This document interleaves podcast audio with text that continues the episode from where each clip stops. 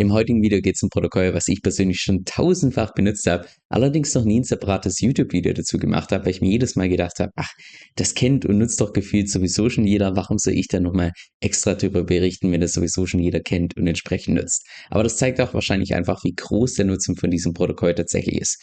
Genau gesagt geht es um Uniswap, eines der größten DeFi-Protokolle überhaupt, die jetzt ihre neueste Version V4 angekündigt haben, die so, ja, ziemlich viel revolutionieren wird.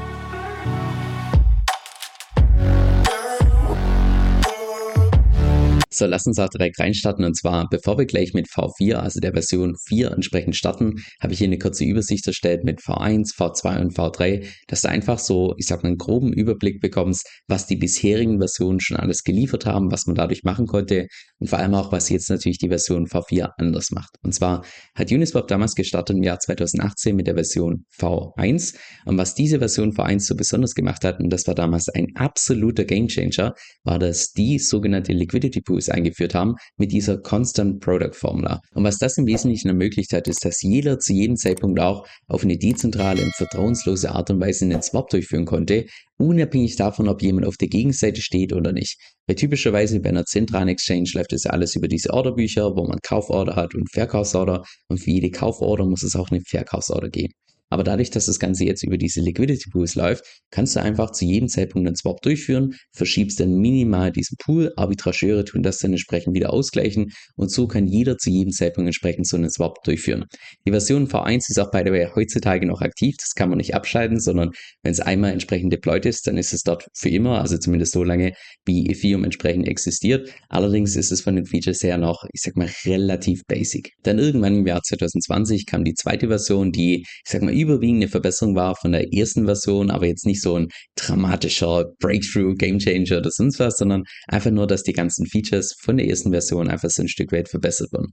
Wie beispielsweise ein Hauptfeature war, dass man jetzt mit der Version V2 auch direkt von einem ERC20-Token zum anderen ERC20-Token tauschen konnte. Zuvor bei Version 1 war es so, dass man nur von Ethereum zu ERC20 tauschen konnte, aber nicht von ERC20 zu einem anderen ERC20-Token. Und das war jetzt mit der Version V2 möglich. Genauso Ursache wurden beispielsweise variable Gebühren eingeführt und dass das Ganze über eine DAO gemanagt wurde. Das heißt, nicht mehr irgendwie zentral kontrolliert, sondern dass das Ganze über eine Decentralized Autonomous Organization läuft. Dann irgendwann im Jahr 2021 kam die dritte Version und das war dann wieder so ein richtiger Breakthrough, als die sogenannte konzentrierte Liquidität auf den Markt kam. Und auch die Grundidee dahinter ist eigentlich relativ selbsterklärend und zwar bei Version V1 und V2 war es so, dass in dem Moment, wo du Liquidity Mining betreibst, machst du das hier anhand von dieser Constant Product Formula. Und das heißt im Wesentlichen, dass du deine Liquidität für den komplette, also für die komplette Preisspanne im Prinzip zur Verfügung stellst. Was für manche sehr volatile Paare vielleicht sinnvoll sein kann, aber für den Großteil der Paaren, die man traden kann, ist es komplett ineffizient, weil wenn du jetzt beispielsweise zwei Paare hast mit Stablecoins, warum solltest du dann Liquidität zur Verfügung stellen, wenn DAI bei 50 Cent steht, aber DAI nie im Leben bei 50 Cent steht, weil das entsprechend gepackt ist auf den Dollar. Und das war im Prinzip die Idee hinter konzentrierter Liquidität, nicht nur für Stablecoins, auch für andere Paare, dass man im Prinzip als Liquidity Provider selbst bestimmen kann, für welche Price Range man seine Liquidität zur Verfügung stellt. Und das ist im Prinzip auch eine absolute Win-Win-Situation. Einerseits für dich als Liquidity Mining Provider, weil du kannst selbst bestimmen, wie du deine Liquidität zur Verfügung stellst. Und wenn du das entsprechend gut wählst, dann wird deine eigene Liquidität deutlich häufiger benutzt und bekommst mehr Gebühren. Und andererseits natürlich auch für die ganzen Leute, die entsprechenden Swap machen wollen, weil die haben dann deutlich mehr Liquidität dadurch, dass das Ganze einfach konzentriert ist und haben viel weniger Slippage-Verluste. Und erst vor wenigen Tagen wurde hier die vierte Version vorgestellt und die ist von, ich sag mal, vom Konzept her so ein ähnlicher Breakthrough wie damals von Version V2 zu V3, weil es eben konzeptionell was komplett Neues ist mit ganz neuen Möglichkeiten. Sofern ich das richtig verstanden habe, ist es allerdings derzeit noch so, dass es kein fixes Release-Datum gibt, sondern die schauen jetzt erstmal, dass sie mehr Feedback bekommen von den ganzen Entwicklern und dann wird sich wahrscheinlich innerhalb von ein paar Wochen bis Monaten die restliche Roadmap entsprechend entwickeln und dann wahrscheinlich auch ein Datum feststellen, wann tatsächlich diese Version V4 dann tatsächlich auf dem Mainnet ist, sodass wir die auch tatsächlich nutzen können. Aber was diese vierte Version so besonders macht, sind die sogenannten Hooks, was du dir im Wesentlichen vorstellen kannst, wie so eine Art Anpassung an die entsprechenden Liquidity Pools, gerade für die Leute, die beispielsweise eigene Liquidity Pools aufbauen, dass die über solche Hooks noch zusätzliche Features, zusätzliche Funktionalität mit in den eigenen Liquidity Pool hinzufügen können. Das Ganze wird auch hier im White Paper noch ein bisschen genau beschrieben und zwar sind diese Hooks im Prinzip nur ein kleiner Teil Code, der zu einem gewissen Zeitpunkt, wenn man Uniswap entsprechend verwendet, ausgeführt wird. Das heißt, um das Ganze mal bildlich darzustellen, steht vor, man hat hier so einen Haken, so einen Hook und zu einem gewissen Zeitpunkt, während du beispielsweise eine Liquidity Pool benutzt, beispielsweise indem du einen Swap machst oder beispielsweise indem du Liquidität einzahlst oder auszahlst und so weiter, vor solchen Events oder auch nach solchen Events können solche Hooks noch zusätzliche Funktionalität hinzufügen, indem die diesen Code entsprechend herziehen, den ausführen und dann wieder wegtun, sodass im Prinzip diese Liquidity Pool, dadurch, dass man solche Hooks noch zusätzlich mit implementieren kann, einfach deutlich mehr Funktionalität bekommt. Und das kannst du dann im Wesentlichen so vorstellen, dass die ganzen Leute, die selbst solche Liquidity Pools aufbauen, dass die ganz zu Beginn so eine Art Standardpool haben mit relativ wenig Funktionalität, aber dann so ein breites Buffet haben mit unterschiedlichen Funktionen, die sie dann über so einen Hook mit hinzufügen können oder vielleicht auch weglassen können.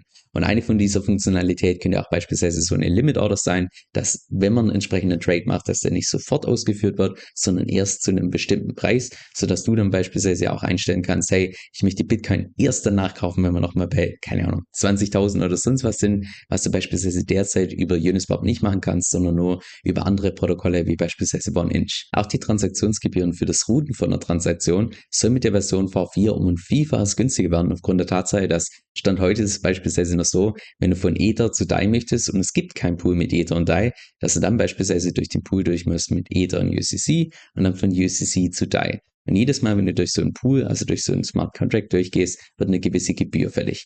Jetzt mit der neuen Version mit V4 soll es so sein, dass sämtliche Pools innerhalb von einem einzigen Smart Contract sind, sodass nur einmalig eine Gebühr anfällt und du nicht für jedes Mal, wenn es geroutet wird, entsprechend noch mehr Gebühren zahlen musst. Und das nennt sich auch ein sogenannter Singleton Contract, davor noch nie gehört, aber für die ganzen Techies, damit die das Ganze entsprechend einordnen können. Mit der vierten Version wird auch gleichzeitig ein sogenannter Time-Weighted Average Market Maker eingeführt, wo sich kein Mensch irgendwas drunter vorstellen kann, aber das erlaubt dir im Wesentlichen, wenn du jetzt beispielsweise entweder einen größeren Swap machst oder beispielsweise einen Swap durch einen kleinen Pool, dann ist es ja in aller Regel so, dass du einfach den Pool ziemlich verschiebst und dadurch eventuell einen großen Price Impact hast, das heißt entsprechende Verluste hast. Und so ein Time-Weighted Average Market Maker, der erlaubt dir entsprechend, dass du beispielsweise einstellen kannst, hey, ich möchte das, was ich meine ganze Million USDC, dass die nicht an einem Tag komplett oder beziehungsweise jetzt sofort durch den Pool durchgeschoben wird, sondern beispielsweise über einen Zeitraum von drei Tagen, dass es automatisch gesplittet wird und dann über einen Zeitraum einfach dieser Swap stattfindet, sodass der Price Impact im Zeitlauf deutlich geringer ist, wenn du jetzt beispielsweise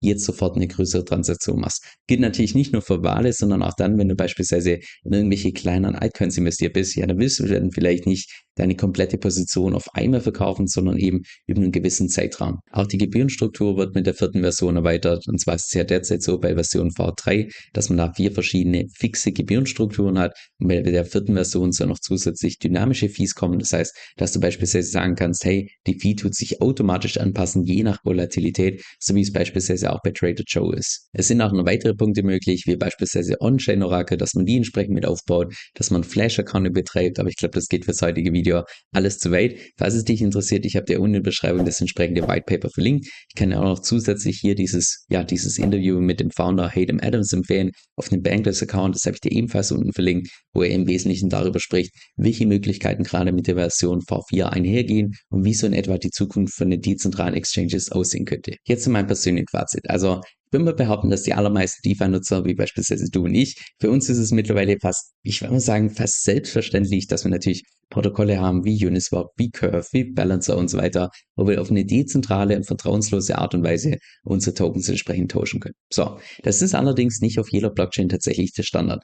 Weil wenn wir mal beispielsweise auf Bitcoin schauen, Bitcoin wurde ja ursprünglich der Ethos von Bitcoin, dezentral, vertrauenslos und so weiter. Und das ist es ja auch vom Wertespeicher her, dass das Ganze komplett dezentral ist. Wenn wir uns allerdings mal Stand heute die ganzen Statistiken anschauen, naja, mehr als 99 Prozent aller Bitcoins werden nur auf zentralen Exchanges entsprechend getradet. Das heißt, der Großteil aller Bitcoins, die ja eigentlich dezentral sein sollten, werden derzeit gehandelt auf zentralen Exchanges, wo man sich mit KYC entsprechend verifizieren muss. Das heißt, geht eigentlich komplett gegen den Ethos von Bitcoin, das Ganze dezentral und vertrauenslos zu machen.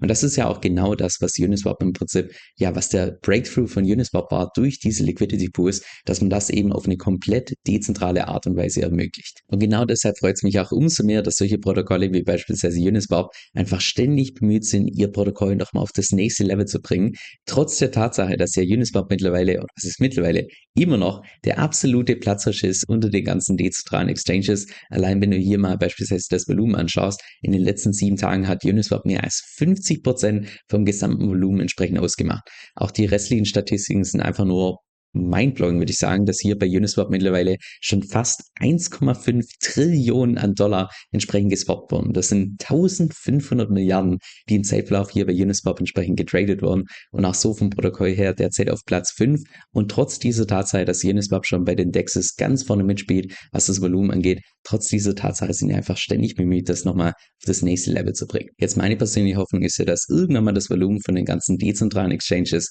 größer sein wird als das Volumen von den zentralen Exchanges. Weil wenn wir uns mal derzeit hier dieses Chart anschauen, also ich meine, ja, Uniswap gab es rein theoretisch schon ab 2018, aber so wirklich Traction haben solche dezentralen Exchanges erst im DeFi-Sommer 2020 bekommen.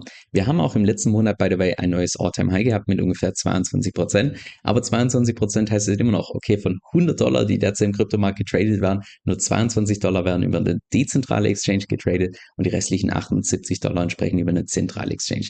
Das heißt, da ist noch ziemlich viel Luft nach oben, was die dezentralen Exchanges da noch aufholen können. Aber ich persönlich, gerade wenn ich mir solche neuen Entwicklungen und so weiter anschaue, ich habe ein gutes Gefühl, dass es nur noch eine Frage der Zeit ist, bis es irgendwann einfach keine wirklichen Vorteile mehr gibt, irgendwie eine zentrale Exchange zu nutzen, sondern dass es irgendwann mal einfach zum No-Brainer wird, das Ganze dezentral zu machen, vertrauenslos, genauso wie es beispielsweise auch im Ethos von Krypto und von Bitcoin ist. Amen. Jetzt das Blöde in YouTube ist meiner Meinung nach, dass es einfach so ein Stück weit safe versetzt ist. Weil wenn jetzt tatsächlich mal irgendwelche wichtigen News rauskommen, wo ich sich da ein Video vorbereitet habe, aufgenommen habe, editiert habe, da können Stunden bis Tage vergehen. Und genau deshalb benutze ich dafür meistens meinen E-Mail-Newsletter, wo ich regelmäßig meine Markteinschätzung abgebe, wo ich regelmäßig auch meine Strategie teile und nein, keine Sorge, zu keinem Zeitpunkt wirst du da von mir irgendwie Spam erhalten, sondern im Gegenteil, ich versuche da tatsächlich, dass ich in jede einzelne Mail Tipps reinpacke, die auch tatsächlich für die Praxis relevant sind. Jetzt weißt du, für dich interessant klingt, dann kannst du dich einfach bei mir auf meiner Webseite entsprechend eintragen und zwar unter kevinsoe.com-9.